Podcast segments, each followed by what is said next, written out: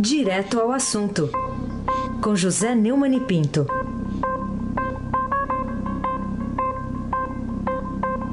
Oi, Neumani, bom dia. Bom dia, Raíssa Abac, o craque. Bom dia, Carolina Ercolim, tintim por tintim. Bom dia. Bom dia, Frânio Vanderlei, com a, a sirene do Almirante Nelson, do, do pedalinho. Tchau, querida. Bom dia, Diego Henrique de Carvalho. Bom dia, Moacir. Biase, bom dia, Clã Bonvinha. Manuel Alice Isadora. Bom dia, ouvinte da Rádio Eldorado. 107.3. Raíssa Abac, o craque. Começando aqui com a manchete do Estadão, que diz: Bolsonaro sobe 4 pontos e vai a 31%, Haddad fica em 21%.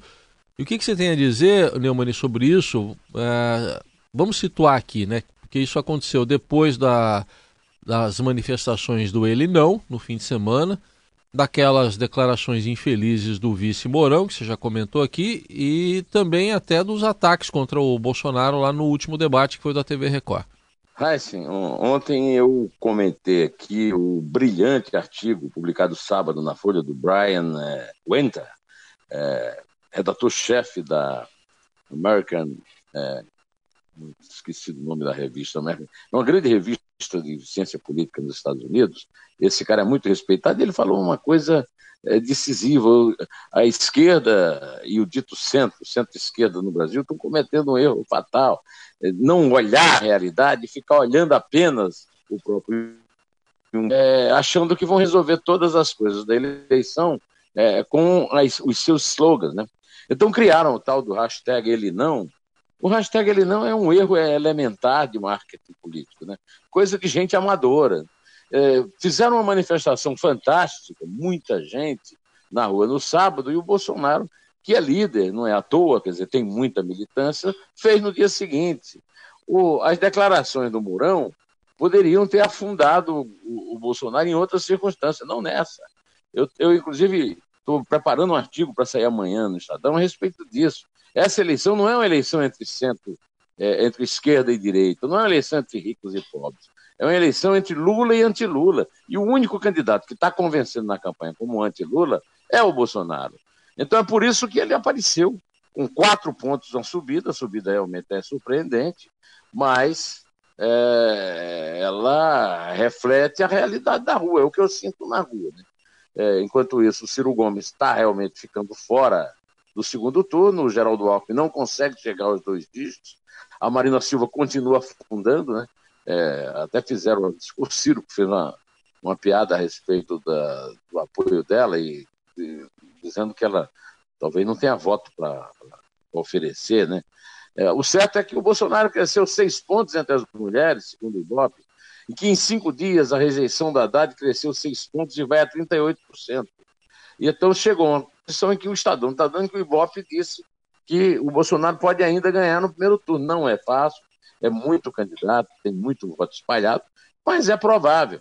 O, o, o certo, o, o, aqui, duas coisas contaram para isso. Uma nós vamos abordar já já, né? É, o passado condenando o Lula, né? O, o Bolsonaro, o, o Palocci fazendo delação premiada na Polícia Federal e contando coisas assombrosas. Nós vamos abordar isso daqui a pouco. E o outro, muito caso muito sério, nós comentamos todos esses dias, eu fiz inclusive ontem um vídeo para o YouTube, as ameaças que o Zé Disseu anda fazendo.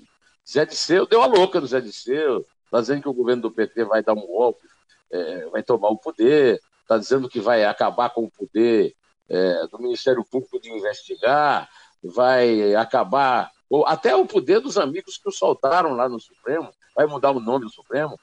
Ah, ontem, inclusive, eu comentei aqui um comentário da Vera Magalhães, do, do DR18, sobre a preocupação da direção da campanha do PT. Então, é verdade é, que quando um candidato sobe na preferência, ele também sobe na rejeição. Isso é, é histórico, é matemático. Mas, no caso do PT, vem agravado pelo passado e pelo futuro é, do Lula e do PT, que condenam o Lula, o PT e, e, o seu candidato Haddad, que na verdade é um codinome do Lula, nem é mais. Nem é mais forte, nem é mais preposto, nem é mais pau mandado. Agora ele é o codinome do Lula. Carolina Ercolim, tintim por tintim. Neumani, queria falar contigo sobre ah, o levantamento do sigilo sobre o processo da delação premiada do petista importante, né? O Antônio Palocci foi ex-ministro nos governos de Dilma e de Lula, aliás, de, de Lula, né? Mas participou da, da articulação ali.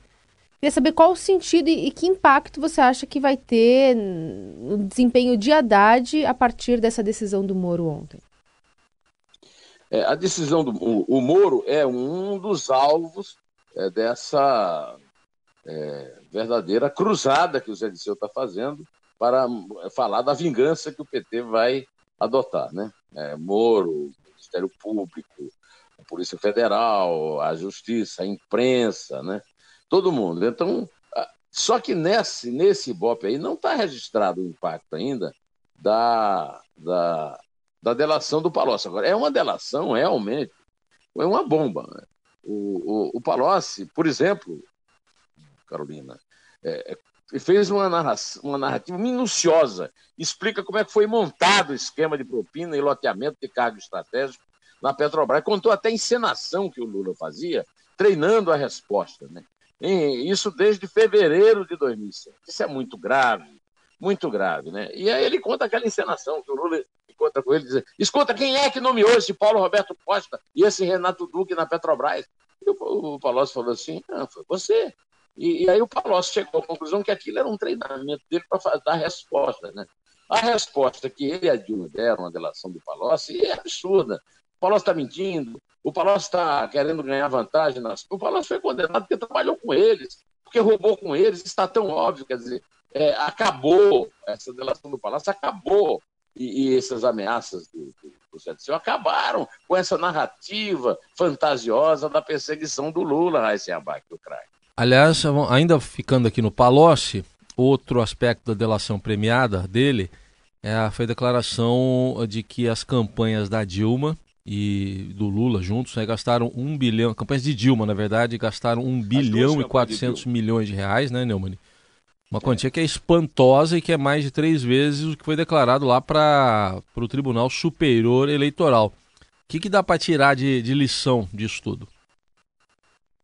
O Palocci contou o seguinte, que em 2010 a campanha da Dilma custou 600 milhões de reais e em 2014 800 milhões. Todos nós vivemos falando aqui da, do estelionato eleitoral que foi a campanha da Dilma e do Temer. Né? É, esse estelionato eleitoral nem foi considerado pelo, pelo Tribunal Superior Eleitoral num julgamento absurdo, em que o Gilmar Mendes, como presidente, né, praticamente conduziu para se absolver a chapa por excesso de provas, como dizia o relator Herman Benjamin, fez um relatório minucioso sobre esse estelionato. Tem também o estelionato feito na propaganda, né? É, do, do João Santana e da Mônica Moura, falando que os, que os banqueiros iam tirar a comida da mesa do trabalhador para poder ferrar a Marina. Né? Agora o Palocci está contando isso.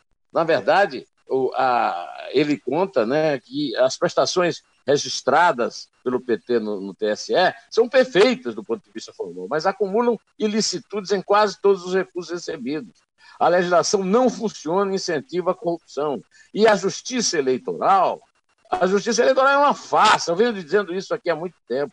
É uma jabuticaba brasileira que precisava ser extinta. A justiça é, eleitoral e a justiça trabalhista são farsas, são, é, é, são completos arremedos de justiça que não existem em nenhum país do mundo. Né? Até, o Palocci até aproveitou a delação para dizer que jogou, jogou correta a proibição de doações como vinham sendo feitas, né? que é um grande grau de desfunção da lei eleitoral e da política partidária no Brasil. Né? O, o, aliás, o, só para encerrar aqui o, o, comentário desse ponto, nos últimos dias, os investigadores da, da Lava Jato em Curitiba, Rio e São Paulo, segundo a matéria lá do, do, do blog do Fausto Macedo, têm alertado sobre um suposto movimento na surdina do meio político que pegará carona nas recentes decisões do Supremo Tribunal Federal para anistiar de vez o Caixa 2, o que é uma canalice. O Caixa 2 é um crime, é um crime, inclusive, contra a competição. É crime no negócio e é muito mais crime ainda na política. Carolina Ercolim, tintim por tintim. Bom, e que conclusão você chega, né? O que, que você pensa sobre essa declaração do Palocci também na delação, de que as compras da Petrobras, anunciadas como parte de uma política nacionalista de estímulo às empresas nacionais na montagem de sondas, tinham, na verdade, uma motivação que era obter recursos em propinas para garantir o futuro do PT e aí o financiamento de campanha, né? A gente está falando aí de Dilma Rousseff. O que, que você acha disso?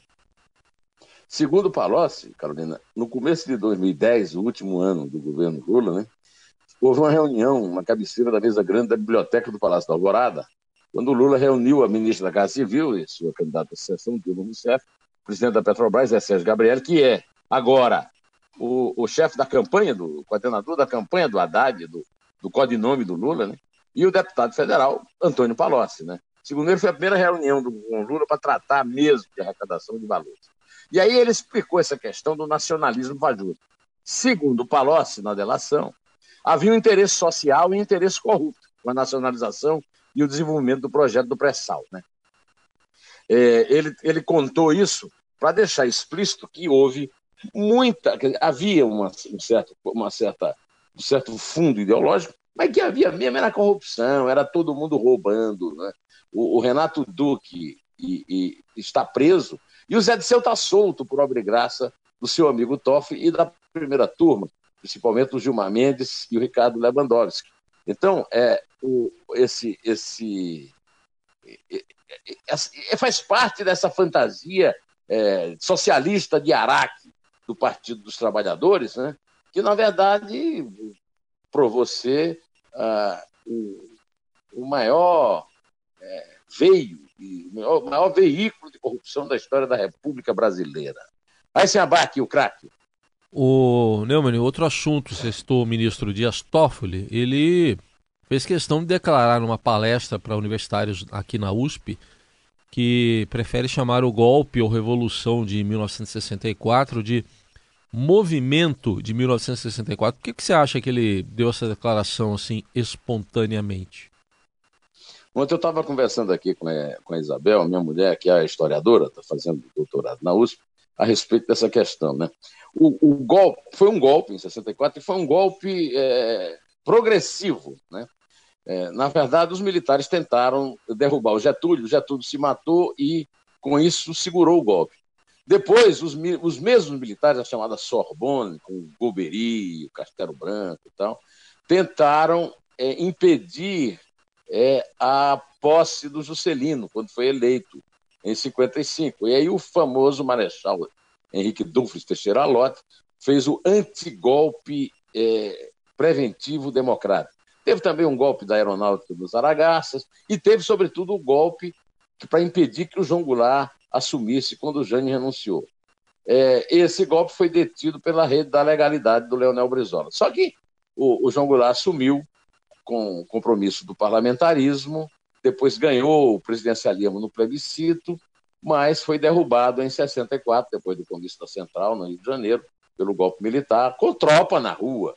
O João Goulart podia ser fraco, o João Goulart podia estar querendo mesmo, que não é, não é provado historicamente, a República Sindicalista, mas ele era um governo constitucional, foi eleito pelo povo. Eleito, inclusive, daquela época, em 46, se elegeu o presidente e o vice em, em eleições diferentes.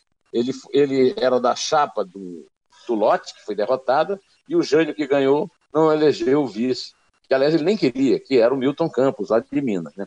É, o, o, agora vem o Toff, vamos ouvir o que ele diz aí. Por favor, frente, toca aí o Toff. Os militares foram um instrumento de intervenção e se algum erro cometeu foi, ao invés de ser o moderador que em outros momentos da história interveio e saiu, eles acabaram optando por ficar e o desgaste da legitimidade em todo esse período que acabou recaindo sobre essa importante instituição nacional que é que são as Forças Armadas, também responsáveis pela nossa unidade nacional. Por isso que hoje, depois de aprender com o atual ministro da Justiça, Torquato Jardim, eu não me refiro mais nem a golpe nem à Revolução de 64 eu me refiro a movimento de 1964. É, o professor do, do, do, do Toffoli é muito ruim. Eu não sabia que o Torquato era imbecil a esse ponto. Agora, o, o Toffoli é ignorante total. Né? Que, que, que, haja essa, essa, essa narrativa né, de que, que não foi um golpe. Que... Não, foi um golpe, foi um golpe militar, foi derrubado um presidente constitucional, o golpe depois recrudesceu, houve muita violência. Uma declaração como essa é uma declaração estúpida, ainda mais porque vem de um ministro. Aliás, o, o, o Toff nomeou um general que estava indo para a reserva. Ele deve estar tá querendo agradar as Forças Armadas. Deve saber por quê, né, Carolina Colim? Tintim por tintim? Vai saber, né? Bom, por que motivos esse pedido de uma entrevista exclusiva de Lula na cadeia à colunista da Folha de São Paulo, Mônica Bergamo, está criando uma confusão tão grande entre os ministros Luiz Fux e Ricardo Lewandowski, tendo chegado ao ponto de exigir a interferência do presidente Dias Toffoli, que chegou ali à cadeira da presidência da Suprema Corte, querendo apaziguar os ânimos, ou prometendo isso, pelo menos. É, esse é o grande teste da paz, do, do apaziguamento. Né? A Folha de São Paulo pediu uma entrevista para Mônica Bergamo do Lula, o, o, o Lewandowski correndo atendeu, o Luiz Fux proibiu, o, o Lewandowski voltou a atender, houve um movimento lá para ela ir para movimento dos advogados, liberdade de imprensa. Aí o Toffoli TV é o grande teste dele, e eu quero ver se ele vai realmente fazer a paz. E a prova da fragilidade. Eu só quero repetir o seguinte: Lula é preso. Tinha que estar preso numa cadeia, nem que seja uma cela de luxo preso numa cadeia. A, a Superintendência da Polícia Federal não é o lugar para abrigar preso, e o Lula é preso, condenado em segunda instância por corrupção e lavagem de dinheiro, e disputando a eleição presidencial com o codinome Fernando Haddad. Raíssen Abac. O, o Neumann, o Haddad é, fez ontem mais uma visita ao Lula lá na cela do Estado-Maior da Superintendência da Polícia Federal em Curitiba. E recentemente também ele deu uma declaração de muito impacto aí na campanha de que um eventual governo petista promoveria a regulamentação da chamada mídia, a convocação de uma constituinte. Você acha que pode ser alguma relação de causa e efeito entre esses dois temas? Bom, mas é claro que tem, né? É um absurdo um candidato a presidente viver mais fazendo campanha dentro da cela do Lula, pegando instruções, aí sai de lá com essas instruções, né? Um, é, aquela história de, de, de, controlar a imprensa, a história de fazer, convocar uma constituinte. Eu me lembro que nas, nas manifestações de 2013, a Dilma veio com essa, uma constituinte exclusiva para a política, e também é, é, principalmente aí o, o, o, recurso fascista de calar a imprensa incômoda. Né? Depois o fascista é o Bolsonaro. Né? Bolsonaro tem ideias bastante exóticas. Agora, o, o PT é muito mais intervencionista e o Zé Disseu está enterrando a candidatura do Haddad, confessando isso. Até agora não entendi por quê, viu, Carolina Ercolim? Tintim por tintim. Bom, Neumani, queria saber que, que você acha dessa motivação do presidente dos Estados Unidos, Donald Trump, referindo-se à dureza com que o Brasil faz negócios no comércio internacional sem que sequer tivesse feito uma pergunta a respeito do nosso país no seu briefing ali? É. O, o, o presidente Donald Trump, né, no meio de um briefing, respondendo uma pergunta sobre a Índia, falou que o Brasil era tough. Tough é durão, né? Bom, não acho que seja uma crítica pesada, né? eu acho que tough, durão, é um elogio, porque afinal de contas o, o, o, governo brasileiro é obrigado a defender os interesses da empresa brasileira, do consumidor brasileiro, do cidadão brasileiro. O Trump está cuidando lá dos Estados Unidos e o governo brasileiro está cuidando aqui. Eu tenho muitas críticas a fazer ao governo brasileiro, mas nessa não tenho crítica nenhuma a fazer e acho que o, o Trump perdeu uma boa oportunidade de ficar calado. Aliás, a resposta do, do Aloysio Nunes Ferreira, que é o chanceler, e que é a lembrança. Né? Aloysio Nunes Ferreira falando, dando notícias, defendendo a posição do Brasil, é, expõe ao ridículo o candidato do PSDB à presidência, porque o, o Geraldo Alckmin vive metendo o pau no tema, já mereceu até. É, o youtuber Temer até já se referiu a ele, quando o PSDB, que é o partido dele, tem lá o Aloísio Nunes Ferreira, que é militante, que é. Opa, caiu a ligação aqui com José Neumann Pinto, que terminava a sua fala sobre essa política aí dos Estados Unidos. Agora voltamos, Neumann, vamos lá. Você ouviu, quando eu falei que o, o, o Alckmin vive esculhambando o Temer? Foi aí um que governo... você parou. É, parou. Pois é. Então, é, vamos ouvir o que o o que é que o Luiz Nunes diz? Ele diz: quando é o presidente Trump quem diz que nossos negociadores são duros, vindo de quem vem, eu tomo isso como elogio. E eu concordo com o, o chanceler Luiz Nunes, Tucano, que por sua vez desmente o Alckmin toda vez que o Alckmin critica o Temer, o nosso novo youtuber. Deixou de ser presidente para ser youtuber. Vamos é, contar, Carolina? Ô, ô Neumann, tá tough, né? Essa reta Tá final tough. aí tá tough. Very tough. eu, não entendi porque está todo mundo tão bravo. Eu acho que é, é, eu acho que Durão é elogio, né? É, é isso aí. Concordo. Eu, eu concordo com o, o- o- com o, Aloysio Nunes Ferreira, pelo menos nisso aí. Muito bom. Uai, então É vamos isso, contar Carolina, então vamos aqui, né, contar. Mani? Vamos. Vamos lá. É três. Vamos lá. É dois. E é um, um pé.